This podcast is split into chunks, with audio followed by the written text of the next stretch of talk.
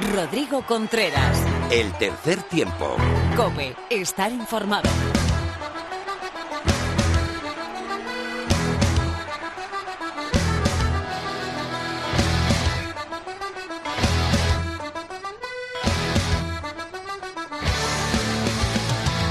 Hola, ¿qué tal? Bienvenido a una nueva entrega de tu programa de rugby en la radio. Bienvenido al tercer tiempo de cope.es.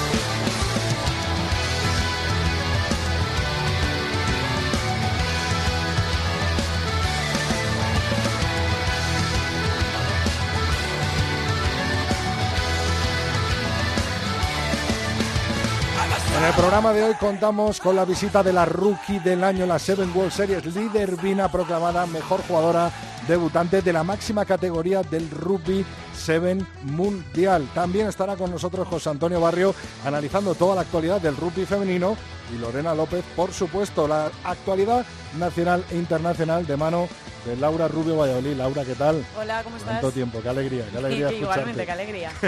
y también tendremos tertulión con Miguel Ángel Torres Teto, Pepe Ibáñez y Felipe Rodríguez. No nos olvidamos de Mar Álvarez, que está en la concentración del 15 de León y con ella hablaremos desde Uruguay. En los mandos técnicos, pues nuestros compañeros José Colchero, José Hernández y Jorge Zarza. Antes de empezar, recordamos cuáles son nuestras redes, Laura. En Twitter estamos en arroba 3 tiempo cope, recuerda que es con número, en facebook.com barra tercer tiempo cope y nuestro email es el tercer tiempo arroba cope punto es. Pues José, José y Jorge, empezamos cuando queráis.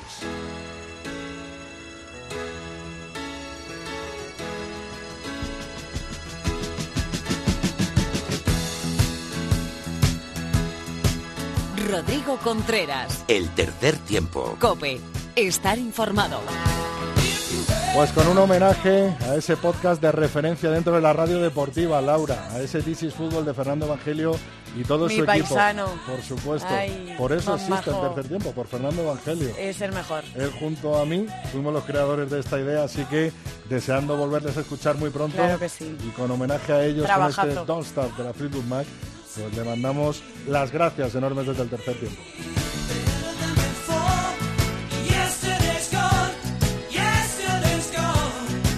El 15 de León ganó a Chile Rugby, un, re- un resultado un poco ajustado, pero al final 2 de 2 en victorias para el equipo comandado por 15 por Santi Santos, Laura. Y el resultado fue 22 a 29, esa victoria ante Chile. También tenemos campeón del top 14, el Stade Toulousain, ganó a Clermont en la final. ¿Qué resultado, Laura? Por 24 a 18. Los chicos del Seven, esa primera eh, bueno, eh, categoría del Seven creada por Pablo Feijó con dos torneos, al final el Veravera terminó campeón. ¿Cuál fue la clasificación general? En primera posición Vera Vera 27 puntos, segundo Federación Madrid con 21, tercero El Salvador 20, cuarto Arquitectura 20 puntos también, quinto Catalana con 14, Industriales sexto 6 puntos, séptimo Ordicia 5, Brac octavo con 4 puntos. Y ya noveno Valencia Barbarians que era el invitado. Y terminamos nuestro repaso a la actualidad del Oval con la ida de la promoción a la División de Honor B, en donde los vascos de Gastedi toman ventaja sobre el Vigo, ¿no, Laura? Cogen ventaja con un marcador de 36-19 ante Vigo, sí. Hasta ahora, hasta aquí, la actualidad nacional e internacional del rugby. Vamos ahora con las chicas.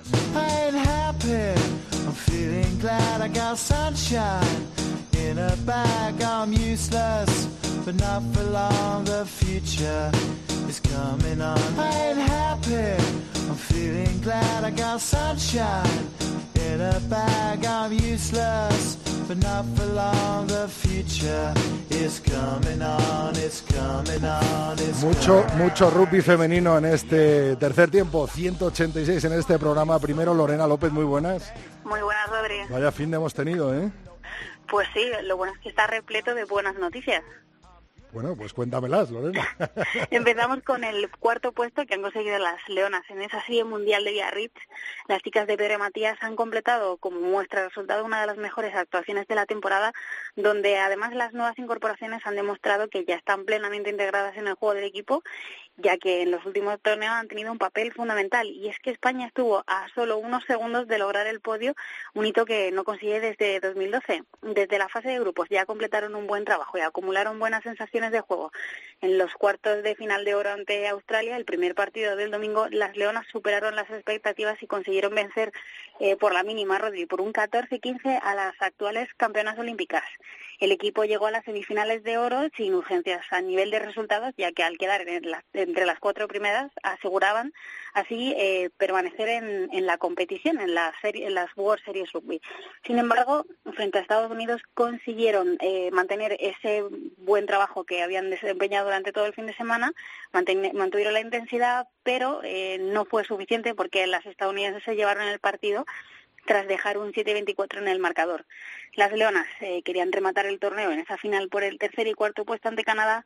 Incluso consiguieron remontar un 0-12 en contra, pero las canadienses volvieron a ponerse por delante a segundos del final y dejaron un 14-19 en el marcador.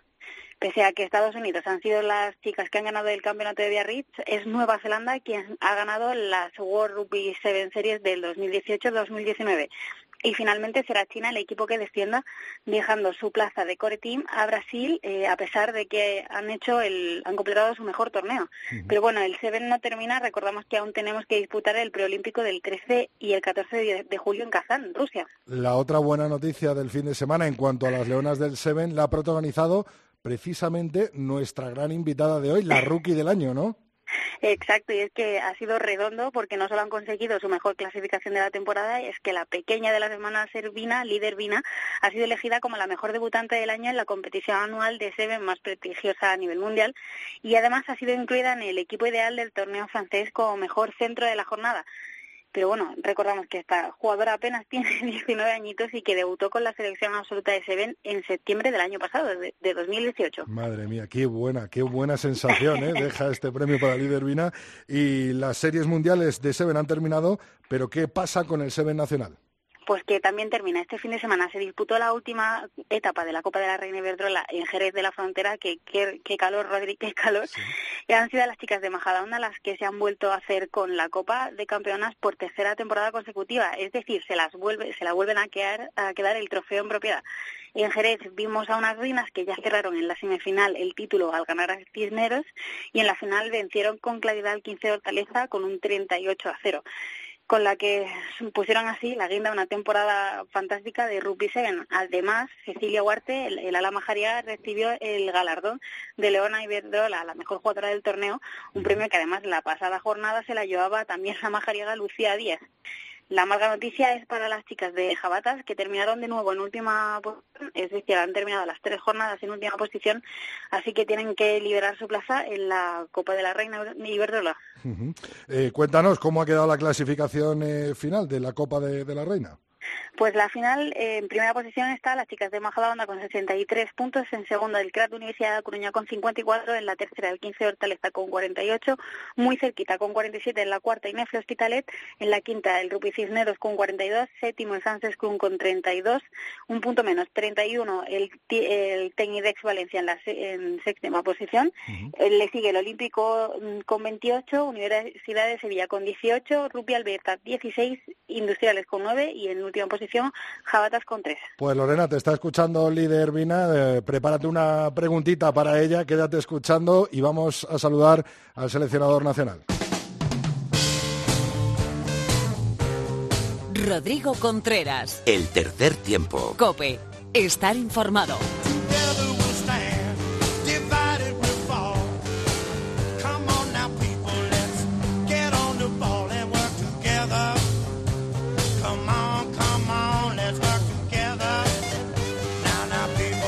Como hemos anticipado con Lorena López, vaya, vaya fin de semana de rugby femenino que hemos tenido con esas leonas en cuarta posición y con un gran torneo en esa última World Series de Biarritz y por supuesto con esa eh, Copa de la Reina, tercera edición y tercer título para Majadahonda. José Antonio Barrio, muy buenas. Hola, ¿qué tal, Rodri? Habrás disfrutado, ¿no? Este fin de y te habrá salido el rugby por todos los poros, ¿no? Pues sí, la verdad que a tope, tanto como en la mesa de control de, ahí de Jerez estábamos viendo los partidos de, de Biarritz y no sabíamos a dónde mirar ya. Allí te vi con Fermín, ¿no? Sí, sí, ahí estuvimos echando un poco de risa. Oye, eh, tercera edición, tercer título para Majadahonda, eh, reinas indiscutibles del Seven y de esta, eh, de esta Copa de la Reina, ¿no? Bueno, pues sí, la verdad que han hecho un buen trabajo. al final tuvieron en esta última, es muy difícil ganar tres títulos que premian la regularidad y bueno, Majadahonda en esta en esta ocasión después de no haber ganado en Oliva y haber tenido alguna dificultad por, yo creo que un poco más que nada por el, el efecto de la presión y de poder partir los cisneros en semifinales pues han vuelto a ganar, han ganado y, es el tercer título, que es una cosa muy, importante. José, valóranos eh, lo que ha sido esta Copa de la Reina y la importancia que cada vez va teniendo más dentro del rugby español. Bueno, creo que, que ha sido una gran Copa de la Reina, lo hablábamos en Jerez, eh, la, organización de, los, de las tres series han sido muy buena. En Jerez estábamos, parecía, era bastante mejor que cualquier torneo europeo de los que hemos estado y el nivel de los equipos, pues la verdad que cada vez mejor. Ha sido, han salido algunos torneos mejor. Yo creo que este último y el fueron mejores y probablemente el de Acira con el tema de hacer dos semanas seguidas pues bajó un poco, pero hemos sacado algunos datos sobre el juego juego real y juego y, algunos otros aspectos del juego que nos permiten eh, decir que esta competición va, va eh, creciendo año a año.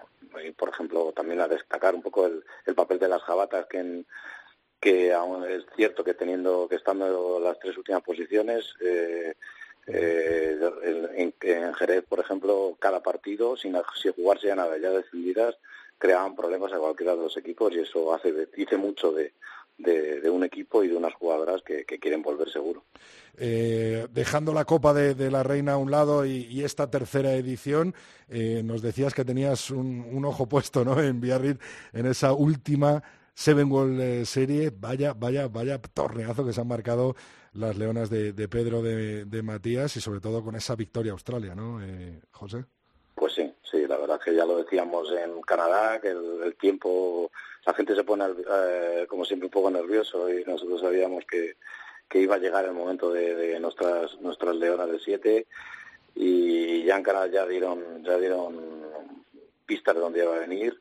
Y bueno, pues efectivamente no solo el juego, sino ganar a Australia, una Australia que estaba muy bien, no es fácil, aunque yo si me tuviera que quedar con algo, parece lo más lo, lo, menos eh, o, lo más anecdótico, la, la última defensa que hicimos a Irlanda eh, con todo el equipo para atrás, con, con, con, Amaya haciendo dos placajes, con Anne y Barba y sacando a una jugada casi de la línea de todo el equipo defendiendo a dos metros, eso dice mucho de un equipo y eso dice mucho de lo que nos podemos esperar en el, de, este equipo en el preolímpico cuando no la, cuando la juguemos de verdad grandes partidos también en esas semifinales eh, en la que perdimos contra Estados Unidos y en ese tercer y cuarto puesto ante, ante Canadá, que estuvimos muy cerca. Qué buena noticia el que nos hayan dejado este gran sabor de boca de cara a mediados de julio a ese europeo, ¿no, eh, José? Pues sí, que como hemos hablado durante este año, al final el peronítulo tiene mucho de mental, tiene mucha carga mental y de, y de confianza y sabíamos que más allá de los resultados, que también eran importantes, porque fíjate en el follón que ha estado a punto de meterse Fiji allá lo tonto con las chinas, que podía pasar también, pero más que o viendo de alguna manera con, con el retrovisor un poco el tema de la de la permanencia, lo que sí que andábamos buscando, lo que andaba Pedro buscando era llegar en el mejor momento, tanto físico como anímico, para, para buscar esas plazas en el Olímpico. Eh, José, quédate con nosotros que quiero que me presentes a tu jugadora, líder Vina, rookie, rookie del año 2018-2019 eh, en estas Seven World Series. Rodrigo Contreras. El tercer tiempo. Cope. Estar informado.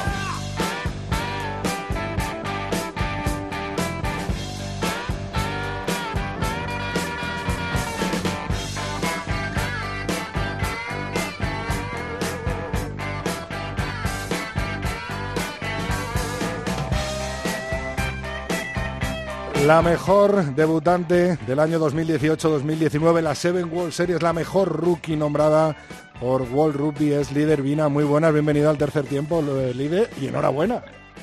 Hola, buenas tardes. ¿Te lo esperabas?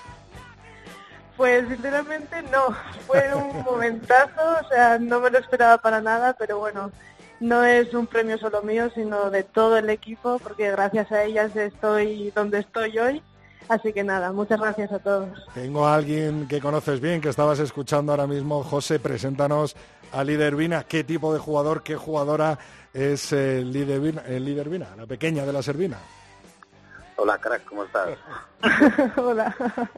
Bueno, pues de una familia rupier, pues al final una jugadora o una deportista que viene del baloncesto, pues al final eh, cuando se interesó por el rugby seguro que iba a salir algo bueno. Entonces eh, ha sido muy fácil eh, que al final llegara muy fácil en lo que en lo que sabíamos, mucho, con mucho trabajo y con mucho empeño, al final eh, se, ha metido en la élite mundial. Una jugadora, pues, con, probablemente de las mejores en este momento en, el juego aéreo en las series mundiales, tanto en, un, en un, una situación que tanto necesitamos y bueno, con, con, la que es muy fácil trabajar, con la que con la que va a seguir creciendo y que y que tenemos muchas esperanzas en que este trofeo sea el primero de muchos de que tenga con la selección. Todo un ejemplo, Lide, te adaptaste, te adaptaste bien a este deporte, ¿no? Como decía José, viniendo del baloncesto. Sí, la verdad es que bueno, no me costó mucho porque desde pequeña había visto rugby, aunque había practicado otros muchos deportes. El rugby siempre ha sido el deporte principal en mi casa, entonces, bueno, cuando me cambié de deporte, pues eso, ya sabía todas las reglas, sabía cómo se jugaba, pero bueno, me faltaba practicarlo un poco. Pero eso, no me costó mucho, en un par de años ya, ya me veía pues con bastantes facilidades y, y con muchas ganas, la verdad, de llegar a la selección. Y después de conseguirlo, pues con trabajo y sacrificio, pues todo se consigue. Lide, hemos eh, oído en entrevistas, según te daban ese premio, que destacabas lo increíble que es jugar con tu hermana, tanto en la selección de 15 como en la de Seven, y por supuesto compartir ¿no? estas alegrías eh, con ella, pero además en Biarritz, aparte de tu hermana, se desplazó todo el clan Ervina, ¿no? Tus padres, tu hermano también jugador de Ordicia, ¿no? Sí, sí, sí. Bueno, lo de Biarritz ya fue un sueño cumplido. Jugar una World Series enfrente de de toda una afición que era increíble. O sea, salir al campo, darte la vuelta y mirar a toda la grada vestida de rojo fue fue una pasada y, eso, tener a la familia cerca siempre siempre se agradece muchísimo. ¿Qué te dijeron tanto tu hermano mayor como tu papá, como tu hermana mayor? ¿Qué te dijeron todos los rugbyers de tu casa? Joder, estaban, estaban contentísimos. Bueno, fue pues eso, increíble. O sea, ganar Australia, eh, tener toda la afición allí, abrazos, besos, bueno, es que tener pues un apoyo inmenso. Siempre están con nosotros detrás de las pantallas cuando viajamos y todo, pero pero tenerlos tan tan cerca es es lo mejor que, que del torneo sinceramente es lo que me llevo. Oye, José, lo hemos hablado en eh, muchos martes en el tercer tiempo. Líder Vina eh, representa a una generación nueva de jugadoras de rugby en las que, bueno, eh, dejan eh, claro que, que, que, han venido para quedarse y cada vez para avanzar un poquito más dentro del rugby, tanto en 15 como en 7, ¿no, José? Bueno, pues efectivamente, no solo es una generación que tiene talento, que tiene talento deportivo, que tiene, tiene sacrificio para, para trabajar o capacidad de sacrificio para trabajar, eh, mira, Lide es una de las seis jugadoras que están becadas en, la Bruma y que cambian, eh, cambian completamente su vida, sus estudios, eh, todo para tener, para perseguir un sueño y lo hacen con la madurez de vida con, y con la edad que tienen, que no es nada fácil y, y, no solo dan buenas noticias en el aspecto deportivo, sino que, al final todo el mundo en el Consejo y, y, y nosotros en, en, esta nueva situación que es complicada para una para una joven y para una para una deportista no dan ningún problema y al revés le sacan todo el partido posible. Eh, Lides, siempre que he hablado con José he puesto de ejemplo el currículum de tu hermana, de tu hermana Maya. ¿Hay pique sano en casa o no? Sí, claro, claro. A ver, yo tener a mi hermana en la selección todavía me hace ser más exigente porque con ella es con la que más me, me, pico dentro del campo entrenando y siempre cuando nos tenemos que poner por parejas pues intentamos ponernos juntas porque no nos gusta ganar, perder contra entre nosotras, digamos. Entonces ella me hace trabajar mucho más duro de lo que siempre he creído y, y, es pues una ayuda muy importante para mí. ¿Se puede decir que la jugadora que más te ha aplacado ha sido tu hermana? Puede ser, no sé, to entre todas nos sacamos mucho, pero sinceramente no lo sé. En esos ejercicios, ¿no? En los entrenamientos, hasta en casa, ¿no? Sí, hasta en casa, eso sí. Qué bueno. ¿Y tu hermano entra en la, en la trifulca o no? también. Estamos, está dentro, está dentro. Oye, eh, Lide, ¿te acuerdas cuando hablábamos este mismo año para cuando grabábamos para la televisión, para Pasión Rugby, eh, la ilusión ¿no? que tenías de conocer Australia, eh, la ilusión de, poder viajar a esa World Series? Eh, ahora mismo la ilusión está en mediados de julio en ese europeo, ¿no? Sí, la verdad es que ahora nuestro principal objetivo es esa clasificación a las Olimpiadas. Es un camino difícil, pero yo creo que en esta recta final el equipo está muy bien físicamente y sobre todo mentalmente porque al haber ganado Australia y quedar las primeras europeas en estas World Series nos da un plus eh, mentalmente de decir que, que no tenemos rivales, que podemos competir contra cualquier equipo, tanto Canadá como puede ser Irlanda. Y yo creo que eso nos está dando muchas fuerzas para, para ir en el mejor momento a la, al preolímpico. Eh, Lide, ¿te gustaría jugar a 15 contra Sudáfrica? Sí. ¿En Sudáfrica? Me encantaría jugar todo. Sí, la verdad es que el año que viene va a ser un año con muchas competiciones, tanto en 15 como en 7. Así que bueno, a mí me gustaría jugar todo, pero sé que todo no se puede. Así que bueno, eso ya lo dejo en manos de los seleccionadores. Efectivamente, uno de ellos te está escuchando, ¿no, José? Sí, sí. ha hecho mutis por el foro, José Antonio bueno, sería bonito, te lo digo yo, Lides, que verte eh, primero conseguir la clasificación, ¿no? Este verano, eh, pues eh, para continuar, ¿no? En la buena racha, conseguir esa plaza para, para, para los Juegos Olímpicos directamente desde el europeo. Recordamos que si no queda otra opción en la repesca, o quedaría otra opción si nos metemos entre las primeras del europeo, y poner la guinda al pastel, ¿no? Jugando en Sudáfrica contra Sudáfrica y encima, ¿por qué no ganar a Sudáfrica? ¿Lo ves cercano, José, la victoria ante Sudáfrica en septiembre? Bueno, paso a paso. Yo creo que el IDE, el IDE va a clasificar, va a ser una de las jugadoras que van a van a hacer todo lo posible para clasificarnos a los Juegos, que va a ir a Tokio y luego estoy convencido que nos va a ayudar para ir a Nueva Zelanda. Que, que ganemos, vamos a ganar en Sudáfrica, lo vamos a intentar y yo creo que podemos hacerlo. ¿Quién lo va a hacer? Pues depende un poco de, lo que te ha dicho Lide. No, no, no, no de la, al final los, las listas no las hacemos los seleccionadores, sino lo mejor de ahora es que hay muchas líderes en, el, en todo el entorno y cuanto mayor seamos, cuantas más sean y cuantas más estén a tope todas, podemos seguir atacando todos los objetivos. Podemos atacar Tokio, que es lo primero, y Nueva Zelanda, que es el siguiente. Bendito problema tanto para Pedro como para ti, ¿no, José? Completamente de acuerdo. al final eh, manejamos una lista de jugadoras que al final eh, los criterios son muy amplios y, lo que intentamos es que, aparte de, cuidarlas, que haya una competitividad entre ellas que las hace mejores a ellas y a, los dos grupos deportivos. Lidia, ¿has hablado con Amaya de celebrar de alguna manera especial si hay clasificación para los próximos Juegos? Volver a casa.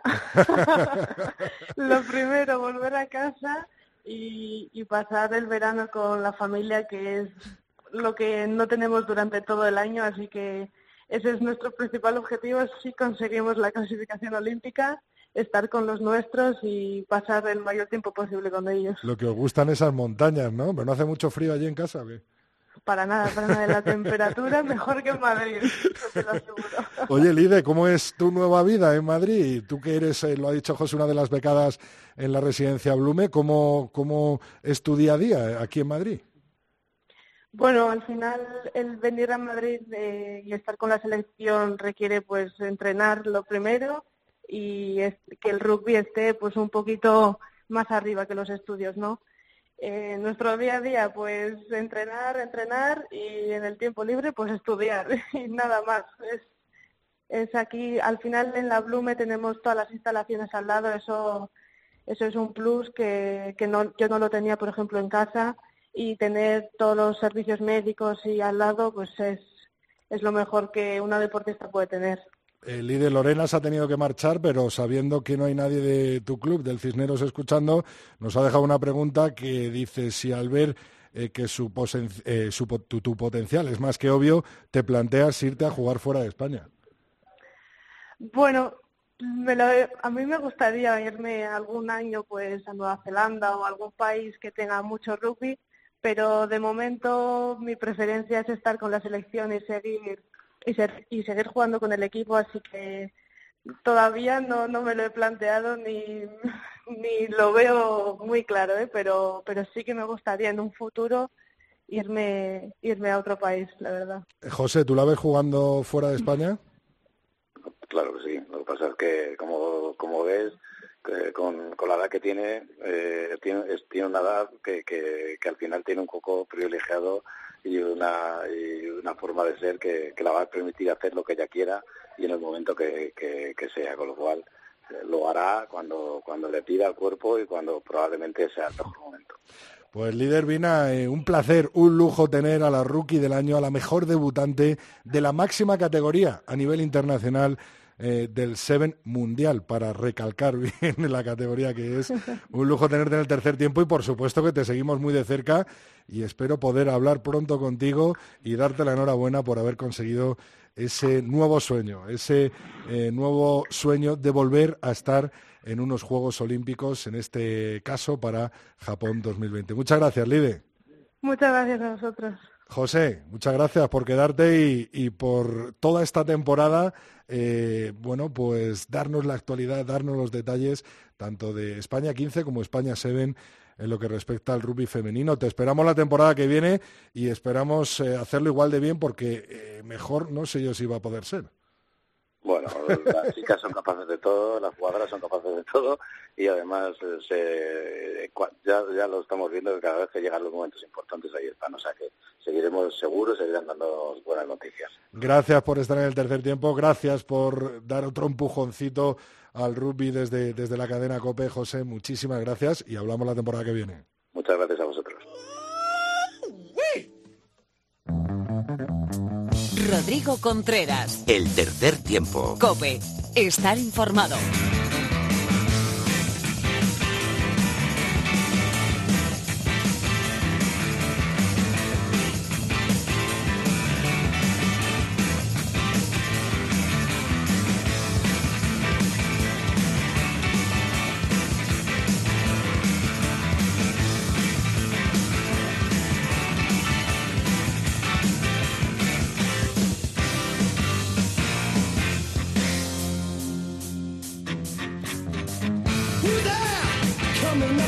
Tiempo de tertulia, mucho, mucho que hablar y mucho que contar hoy con tres de nuestros expertos. Felipe Rodríguez, 22, eh, Blog de Rubio Alcalá, muy buenas.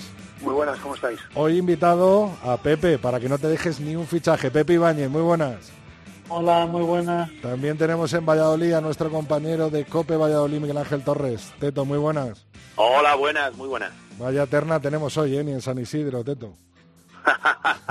Lugar donde nos vimos hace exactamente dos días, ¿verdad, Rodrigo? Eh, teto, torearía el último, ¿no? Por la edad, digo. Porque es el más joven, ¿no? Perdona, no entiendes nada. El más antiguo torea el primero, eh, Rodríguez. Creo que te estás equivocando.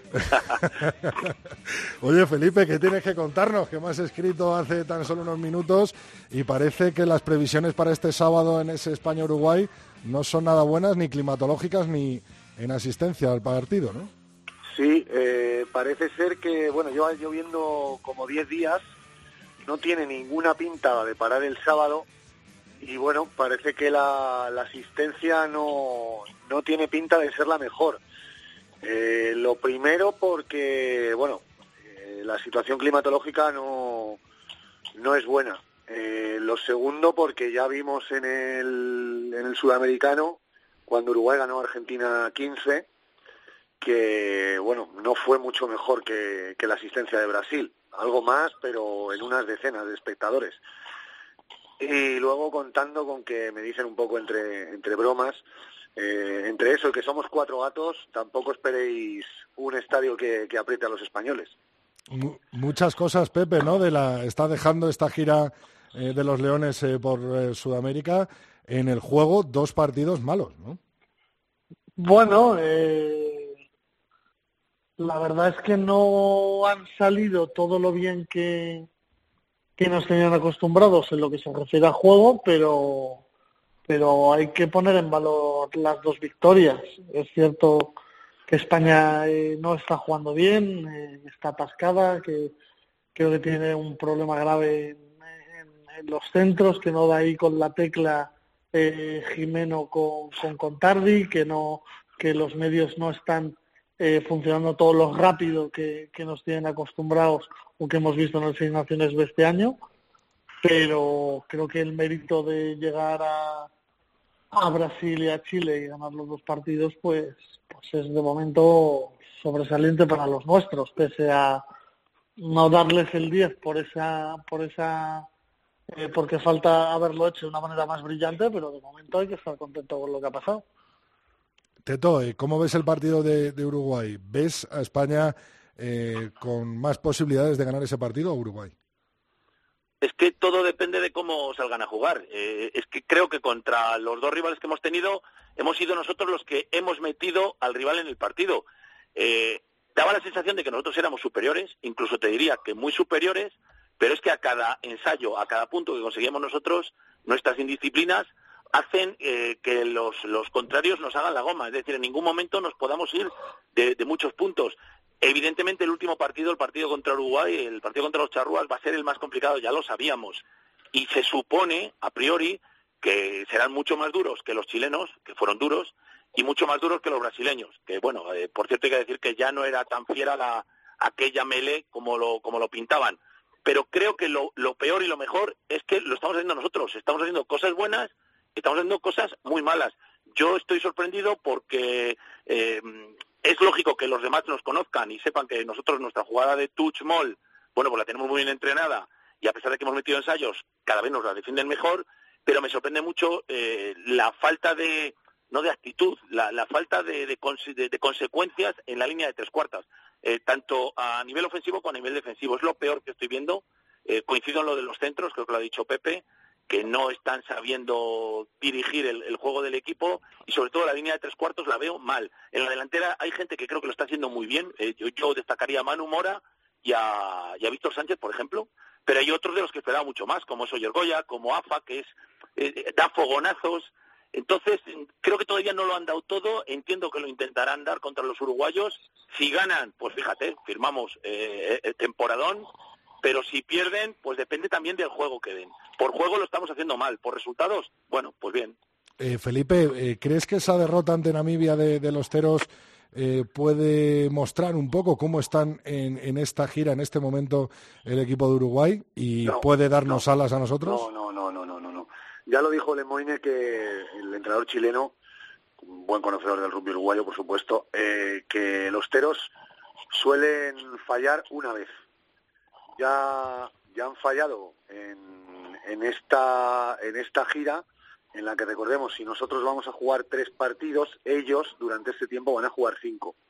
Han ganado eh, a Rusia y además lo han hecho con, con, tremenda, con tremenda solvencia. O sea, vienen de ganar 48-26 en el debut.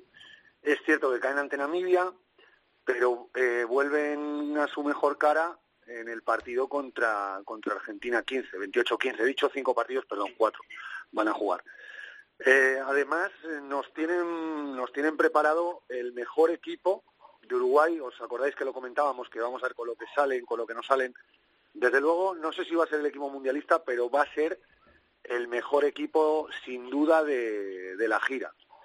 Eh, y es cierto que hay alguna alguna ausencia, como Rodrigo Capo, de, de Castrés, o, ese, o el, o, el, caso de la apertura que venía jugando, Felipe Berchesi, que va a jugar CAT, como jugó contra Argentina, pero sí que nos vamos a encontrar a la mejor Uruguay posible, ¿no? Como dice Santi Santos, si esta es la mejor España posible, pues seguramente esta sea la mejor Uruguay posible aunque a lo mejor cambien algunos nombres de cara al Mundial. Eso dijo Lemoine, ¿no? La semana pasada en el tercer tiempo, dice, el partido que tienen marcado en rojo Uruguay es el de España. Exacto, exacto. Van a sacar a su, a su equipo, a su equipo de gala.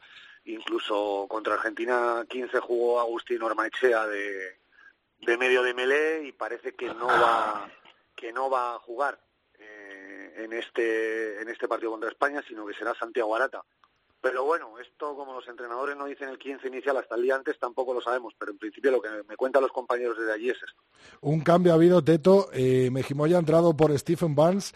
Eh, este cambio a mí me resulta alucinante. O sea, es decir, el que jugó de titular, ¿no? El que le ganó la partida en la final eh, del BRAC a Stephen Vance va de suplente en la selección, ¿no? Quizá porque Vance eh, tiene más caps o, tiene mejor confianza de Santi Santos y, todo su equipo, ¿no? Pero Mejimoye, que fue titular en esa final de la Liga Heineken, sustituye a Vance, ¿no? Y no solo en la final, es que a lo largo de la temporada, en principio, Diego Merino al que le da la confianza es a, al Marbellí, a Pablo Mijimoye. Y normalmente es Steve Bars el que suele salir menos minutos. Pero yo sé muy bien por qué le llevan a, Steve Bars a la selección. Yo estoy, eh, yo sé que Miguelón y que Santi Santos llevan a, a Bars primero porque es un tipo que se hace eh, en el gimnasio eh, pues auténticos ejercicios porque es, es un fan, es un friki del gimnasio, del gimnasio, está muy fuerte y es un tipo en el que confía el cuerpo técnico español porque empuja muchísimo. Es un talonador no para sacar la pierna, sino para empujar. Es decir, cuando, cuando la Melé defiende, eh, eh, si necesitan empuje, sacan a Bars. Pesa mucho más que Mejimoye, es más voluminoso que Mejimoye. Eh, tira la touch o tiraba la touch aquí en el Quesos un poquito peor que Mejimoye. Este año creo que ha mejorado, pero Mejimoye es un, jugador completamente diferente. El juego a la mano, Steve, no es bueno para mí en comparación con Mejimoye. Mejimoye en juego abierto es un jugador excelente, mucho más dinámico, apoya mucho más a la línea de tres cuartos eh, Steve y Pablo no tienen nada que ver, pero es curioso lo que comentas, que los dos talonadores del mismo equipo, a pesar de ser el equipo, eh, bueno, que ha ganado la liga, porque se junten allí. No, a mí me está gustando mucho eh, el otro talonador, Vicente del Hoyo, el chaval del CAU que juega en El Salvador, creo que lo está haciendo bastante bien y creo que está respondiendo a la confianza que le están dando los técnicos. Entonces, bueno, pues a ver si entre del Hoyo y Mieji, pues, pues, pues lo hacen bien contra Uruguay, que sé que los uruguayos nos tienen ganas, porque siempre nos las han tenido y además después de aquel famoso partido de Málaga, pues como que siempre se sienten eh, pinchados y tienen mucho más autoestima contra nosotros. Pepe, ¿cómo ves tú ese partido? ¿Qué tanto por ciento le darías a España y qué tanto por ciento a, los teros este sábado? yo le veo muy favorita a Uruguay. Eh, coincido coincido un poco con el con el análisis que hace Felipe. Hombre, claro, no vas a eh, coincidir. Es cierto que, que aunque Felipe no, no quiso, no pudo ver el, el partido de Namibia, eh, yo sí lo vi. Y, y si vemos a la Uruguay que se come ese 17-0 inicial de los namibios, eh, España puede tener alguna opción. Ahora, si vemos la otra Uruguay en la que eh, van a meter mucha presión, además con el mal tiempo, con la lluvia, eh, yo creo que van a jugar mucho al pie, buscando eh, mucho a, nuestro zaguero, donde creo que no va a estar Stewart, sino que, Santiago va a hacer una variación y lo va a meter en el segundo centro, buscando ser un poco más peligroso. pues ahí podemos tener muchos problemas si no somos capaces de devolver balones profundos que salgan y no demos oportunidades al contraataque eh, y no facilitemos sobre todo con malas eh, con, malas tomas de decisión eh, que la presión de Uruguay nos, nos, nos haga cometer golpes de castigo. Yo sinceramente, bueno, perder en Uruguay no me parece que fuese algo sorprendente, es algo que puede pasar. Yo creo que los teros a día de hoy son más equipo que nosotros por su trayectoria, porque no fallan, porque se han metido en el Mundial eh, por méritos propios y, y lo que sí me dolería es no ser competitivos eh, o que o que nos pasasen digamos demasiado por encima no, no, no creo que ese vaya a ser el caso. También eh, como dije creo que cuando hablamos Rodrigo antes de la gira a mí ese equipo me deja frío no no es un equipo que me esté transmitiendo eh, pues esa ilusión o esa que del equipo de, del Seis Naciones B, donde veíamos otra otra manera, otra otra forma de jugar. Para cerrar este apartado del 15 del León y ese partido contra Uruguay, hay bastante polémica en el número 10, ¿no? En por qué eh, se le está dando tanto tiempo a, David Melé, ¿no, Felipe? Eh, habiendo anunciado que, después de esta gira eh, deja a los Leones y, deja, bueno, se va a Leicester Tigers, ¿no? A Leicester Tigers, al staff técnico. Bueno, la calidad de, David Melé para mí está fuera de toda duda como jugador, como entrenador, por lo que sé que esperan de él en Leicester Tigers, también. Pero es cierto que para mí es el momento de calle Eh, Melé ha jugado los dos partidos. Eh, hemos visto genialidades, como en el partido, como en el primer ensayo de Julen Goya ante Brasil, y hemos visto errores que casi nos cuestan un partido, que nos costaron muchos minutos, muchos minutos de sufrimiento, como el tiro a palos en el último ensayo ante, ante Chile. Eh, yo creo que esta vez sí Calle va a tener su oportunidad y me da la sensación de que debería ser como titular. Veremos si durante los 80 minutos o si la última parte del encuentro Santos se lo reserva para, para sacar a David Melé y jugársela con él al final del partido, porque me imagino que él sí espera que espera ganar, me imagino que espera un partido bastante bastante igualado. Es una sensación mía, ¿eh? no no es información. Eh, a mí me da que Calle no es del todo del gusto de, de Santos, pero también me da que no debe estar nada contento con las actuaciones de David Melé, en el sentido de que, por ejemplo, contra Brasil teníamos un partido totalmente controlado y se nos escapó. Cuando íbamos 10-0 hay varios errores españoles ahí que, que dejan ver que el partido se, nos escapa.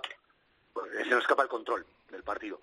Y luego, claro, que necesitas un tiro a palos para ponerte de nueve puntos arriba, me parece, con ya poco tiempo que jugar, aunque luego se alargó el partido durante 11 minutos, eh, un tiro a palos fácil, lo fallas, te quedas de siete y tienes que defender durante casi 15 minutos, ¿no?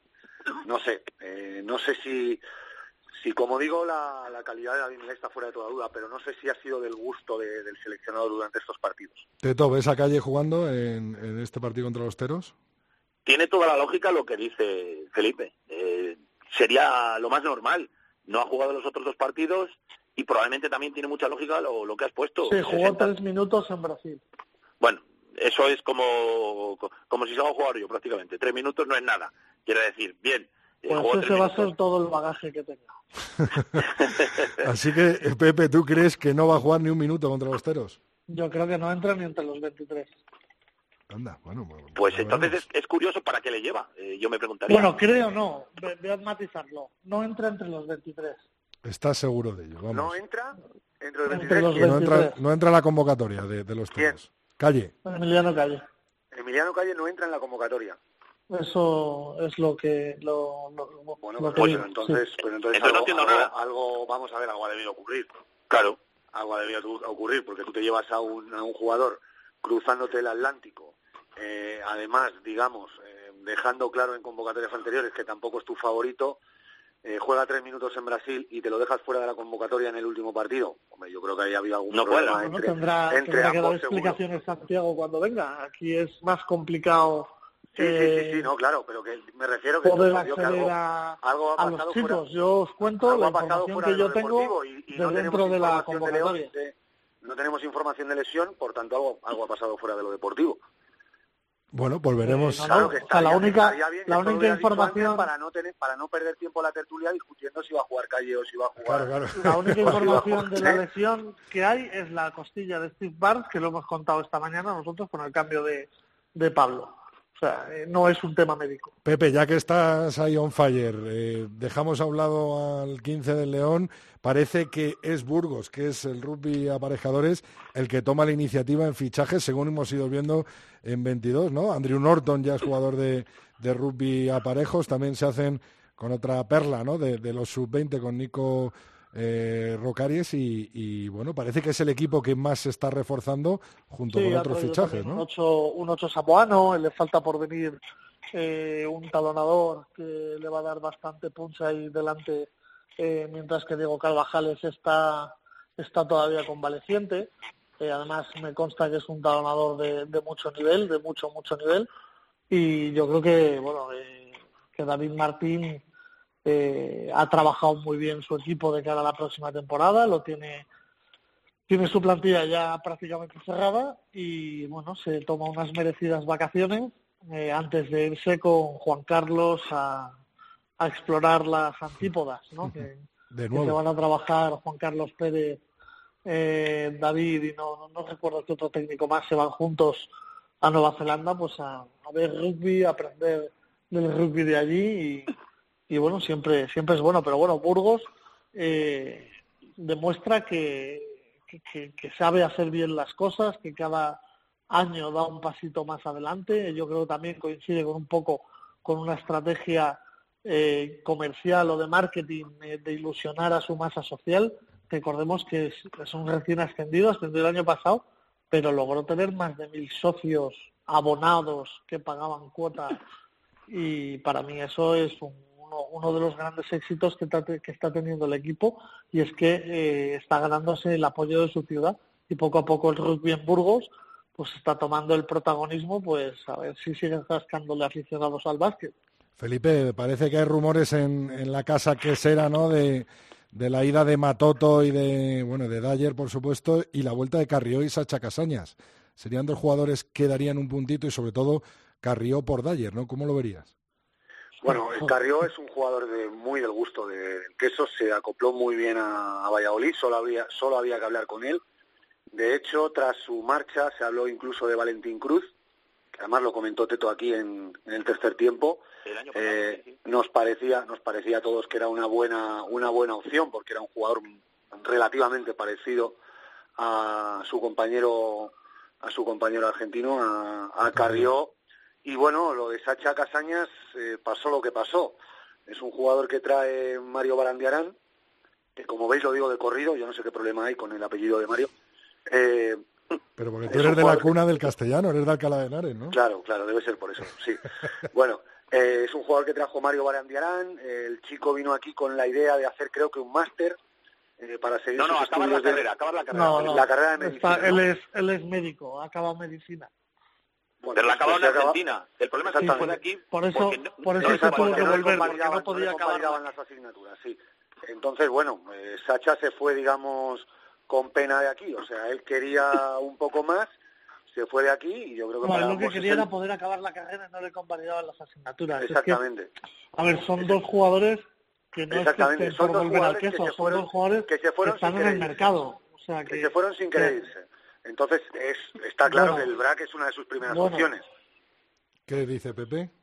que o sea que no son dos jugadores que estén para volver al BRAC, sino son dos jugadores que están en el mercado y que han contactado con otros clubes para ver si eh, si podían volver a recalar a España. Entre Sí, ellos bueno, el BRAC, eso- entre ellos el BRAC. Claro, pero, pero eso que no son claro, dos pero- jugadores Bueno, que si lo dicen dices por, tú, vol- no voy a entrar yo. por voluntad, bueno, o sea, es que es información, o sea, no es opinión, te lo vuelvo a decir. Eh, estos dos jugadores, cuando se vuelven a Argentina, Sacha Casañas se vuelve porque tiene que acabar la carrera y en España no le convalidan las asignaturas. Y la vuelta de, de, de Carrió fue más un tema de, de, de su cabeza que, que por voluntad que será, porque todos vimos aquella temporada a un jugador de un nivel superlativo y cómo ganó prácticamente él eh, aquella liga, ¿no? Eh, Eh, a mí hay un hay un hecho que me preocupa y es el tema de has hablado de Matoto. Matoto Sí. firmó dos años, quiero recordar. No sé Teto si me lo puedes decir. Eh, le quedaría uno de contrato. ¿Qué pasa? Que lo van a cortar. No, no, me da la sensación de que Matoto ya ha acabado su carrera con el Quesos, ¿eh? No sé si tenía dos, Ya, dos pero años tenía dos. o no. Eso eso te vuelvo a decir es información. Tenía dos años firmado con con A mí con la información, Pepe, que me llega es que Matoto cierra su etapa que será este año. Eh, eso entonces lo cortarán. Tendrán que A ver, habla Pepe, habla, habla tú, Pepe. No, no, o sea que lo que pregunto es que, que lo cortarán, tendrán que, que pagarle ese año de contrato que, que le queda eh, firmado al jugador, entiendo.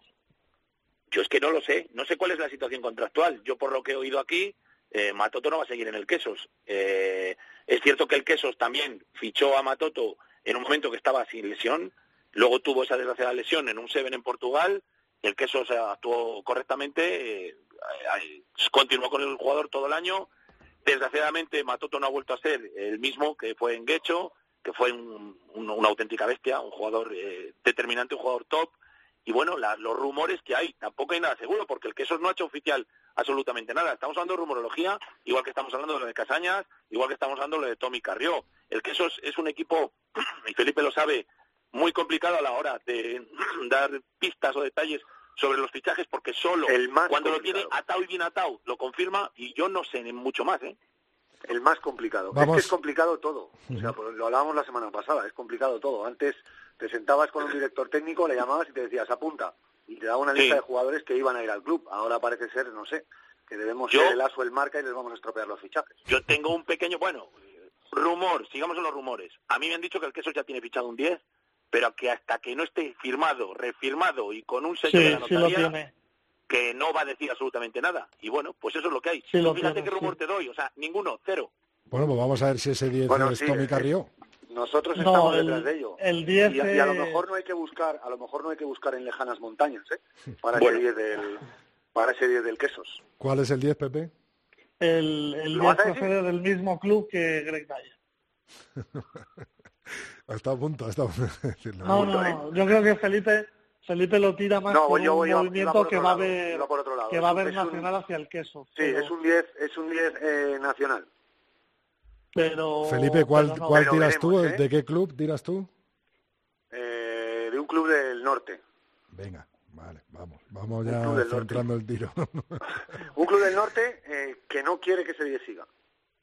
Bueno, bueno, pues vamos a ver. Vamos a ver Vale. cuál será finalmente el 10 que sustituya a Greg Dyer. Me quedan tres minutos para hacer dos apuntes. Uno, del Seven español que ha ganado Vera Vera, segunda posición para esa selección eh, de Madrid. ¿Creéis que esto tiene futuro, está este formato totalmente dirigido por, por Pablo Feijó y se puede convertir como en una Copa de la Reina eh, de las chicas, que ya lleva tres años y ya está instalado? Y dos, el segundo apunte, Clermont, el gran mandito del rugby europeo. Eh, quien quiera empezar, el mismo Felipe. Vale, lo primero, eh, eh, empezando por el, por el final. Yo como soy aficionado esta de Toulousain eh, y fanático de Medard, estoy encantado. Eh, estoy encantado de la victoria de, de, los de Toulouse. Eh, ya dije yo que, que Clermont es el equipo maldito, que iba a volver a perder, y me flipó el sudafricano Cheslin Colbe. Me parece un jugador eh, de talla mundial, bueno, tampoco hace falta que yo lo diga, ¿no? Para, para que sea verdad. Eh, creo que hizo internacional otra vez, le dio otra vez el número 14 de Francia, por si había alguna duda a Huguet, y creo que victoria, victoria muy merecida, porque los de Toulouse anotaron dos ensayos, los de Clermont ninguno, solamente las patadas de, de Lai Lau y me parece que una al final de López. Eh, respecto al, a las series nacionales de Seven, vamos a ser serios y sinceros. Eh, esta primera edición fue peor que la anterior. O sea, esta de Pablo Feijó fue peor que la de Tiki Inchausti. Eh, menos equipos, menos, eh, menos paradas de las series, pero hemos visto brotes verdes. Brotes verdes que hemos visto en el nombre del Veravera y en el nombre del, de Arquitectura. Dos clubes de división de Norvé que se han tomado muy en serio el torneo, que han llevado a sus mejores hombres y en el caso del Veravera ha ganado las series, en el caso de Arquitectura ha jugado la final y ha hecho un tercer puesto, un cuarto puesto, que me parece que para un equipo de división de Norvé está bastante bien.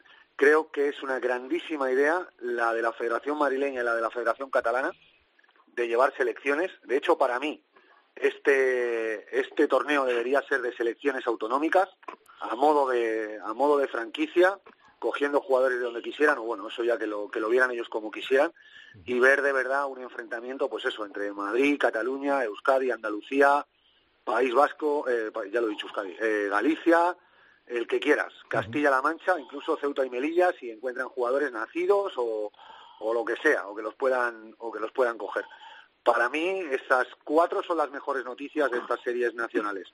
Eh, las malas noticias, pues no me voy a meter con el BRAC. Métete, dice- métete porque debes, debes. no, no, pero espérate, espérate, déjame, me explico. No me voy a meter con el BRAC, porque es cierto que no presentó a su mejor equipo en las series de Valladolid y no fue a las de Valencia. Pero por lo menos ha comparecido. Porque es que hay un montón de equipos que es que cuando se habló de las series agacharon la cabeza. No es que no levantaron la mano, es que agacharon la cabeza. Ahí es cierto ahí- que para mí, para mí hay que buscar un patrocinio a través de la federación o lo que sea, para que por lo menos a los equipos les cueste lo menos posible. Lo que no Pero- puedes hacer, Felipe, es sacar una competición en el mes de marzo y pretender que haya clubes que lo metan en su presupuesto. Que O sea, sí, que sí, que de- sí, que sí. Es que es de locos. Sí, sí, pero los hay que han comparecido, eh, José. Hombre, da igual, pues tendrán, más. tendrán más dinero. Hay otros O clubes sea, que tienen los bueno, presupuestos no, más no vamos a, no vamos a volvernos locos. O sea, Claro, que es llevamos que- toda la vida jugando, jugando torneos de Seven en ciudades a 200 kilómetros de nuestra casa, eh, pagándolo de nuestro bolsillo y con la camiseta del club. Tienes toda la No, razón. pero es que, O es sea, que vamos a ver. no, no, no, no, a mí no, a mí no me parece que no. Si esto se hace de una manera profesional para que el 7 tenga un desarrollo profesional y puedan salir jugadores de entorno olímpico y de series mundiales, no me vengáis ahora con la chapuza de juntarnos sí, el jueves sí, entrenar dos horas irnos a jugar el torneo de rugby playa.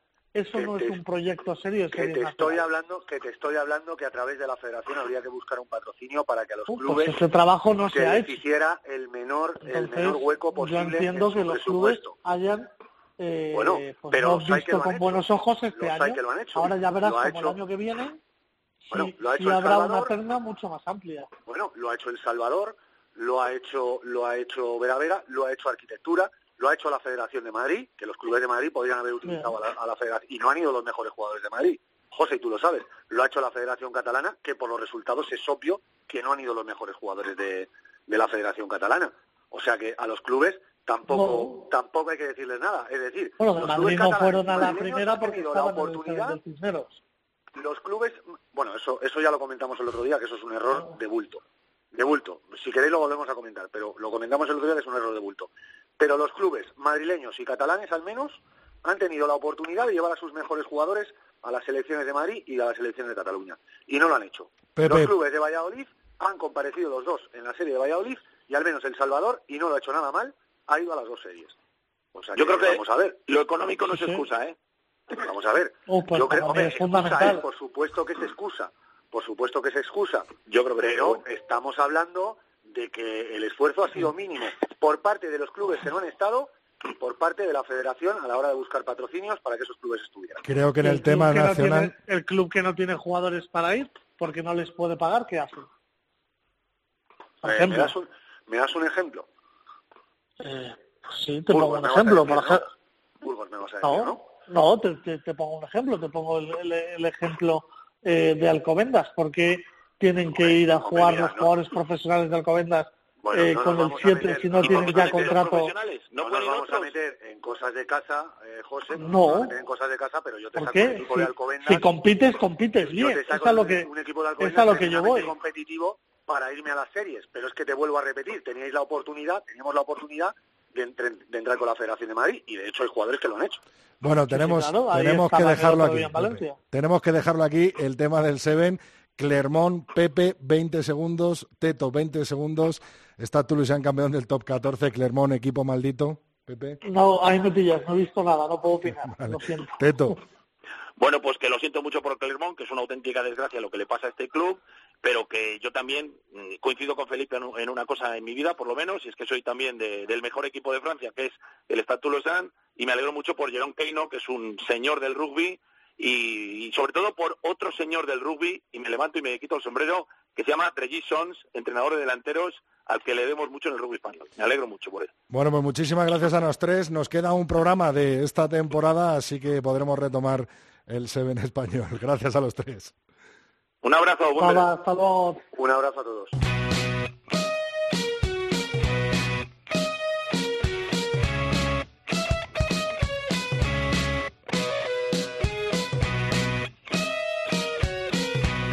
Rodrigo Contreras. El tercer tiempo. Cope. Estar informado. Nos vamos hasta Uruguay, hasta la concentración del 15 del León. Allí está Mar Álvarez. Mar, muy buenas. Bienvenida de nuevo al tercer tiempo. Hola Rodrigo, ¿qué tal? Pues muy bien, esperando que nos cuentes. Hola cómo- Rodrigo. Hola Mar, ¿qué tal? Muy bien, esperando que nos cuentes qué tal, qué le está, está yendo en esa preparación para el partido contra los Teros este próximo fin de semana del 15 de León y sobre todo cómo está influyendo los 10 días seguidos que lleva lloviendo en Uruguay y sobre todo esos dos partidos anteriores ante Chile y Brasil. ¿Cómo ha sido la preparación de estas tres semanas, Mar? Cuéntanos, somos todo oídos. Pues el equipo está bastante serio. En Uruguay no para de llover. Ayer hicimos un entrenamiento completamente calados desde el minuto uno, pero el equipo entrenó muy bien. No era un entrenamiento muy intenso, era de media intensidad, porque estábamos en el segundo día después del partido, que llamamos nosotros más dos. Y, bueno, el equipo lo hizo muy bien. Y hoy tenemos el entrenamiento duro de la semana, que lo vamos a hacer en el estadio donde vamos a jugar que es el estadio de Charrúa, que tiene gimnasio, tiene todo, y martes y jueves entrenamos ahí. Y, y bueno, pues eh, mm, creo que están preparados para el entreno de hoy y que la, la semana está siendo eh, bastante seria por ahora. Y una cosa que hemos visto es que hay veces cuando estamos en febrero que pasamos tantas semanas juntas y al final ya estamos muy cansados la última semana. Y justo aquí es como que el grupo ha crecido y está ahora en una muy, muy buena semana. No sabemos eh, em, cómo llegaremos al partido porque hay algunos con catarro y todo eso, pero yo creo que bien, que vamos a llegar perfectos de, frescos y esto. Y está siendo una, una buena semana. Eh, Mar, eh, esas lluvias eh, que llevan cayendo en Uruguay durante 10 días que van a un poco ensombrecer el partido de este fin de semana, ¿habéis tenido que preparar algo especial? De momento no, porque los dos primeros días de la semana trabajamos más sobre nuestro último partido y ahora justo esta tarde empezaremos ya a trabajar sobre el partido del siguiente partido. Entonces ahí ya además de trabajar sobre el juego del rival, meteremos las condicionantes de, juego que implica, pues eso, la lluvia, etcétera, el horario también y todo eso. Aparte de Stephen Barnes, ¿hay algún jugador eh, lesionado? ¿Hay algún jugador eh, que esté un poquito eh, más bajo físicamente que los demás para este partido? No, no, todos perfectos. Pues muchísimas gracias. Lo de Steve es una tontería, solo le molesta un poquito en Melé, pero claro, la melé es muy importante. Pues nada más, desearte toda la suerte del mundo. El martes que viene hablamos desde España en el último eh, capítulo de esta temporada quinta del tercer tiempo. Toda la fuerza del mundo y por supuesto que empujamos todos desde aquí, desde España. Gracias. Gracias a vosotros. Abrazo.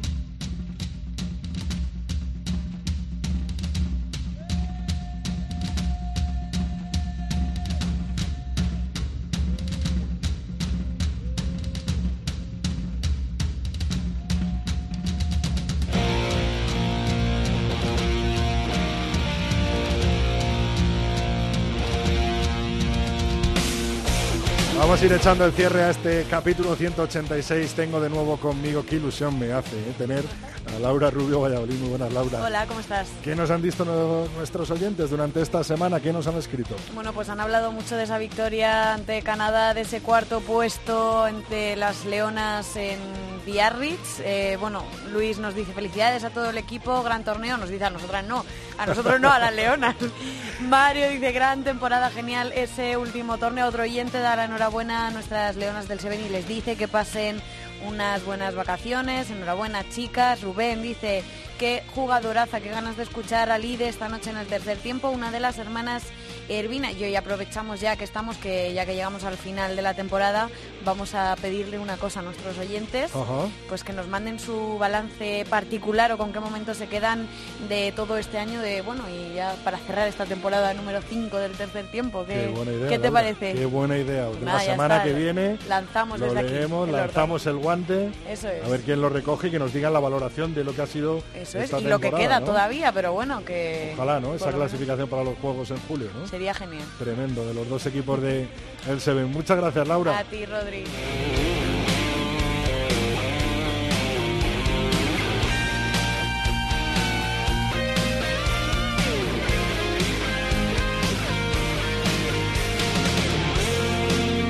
Hasta aquí ha llegado este nuevo programa del tercer tiempo. El martes que viene, el último de la quinta temporada. Te espero con todo el oval nacional e internacional en la cadena OPE.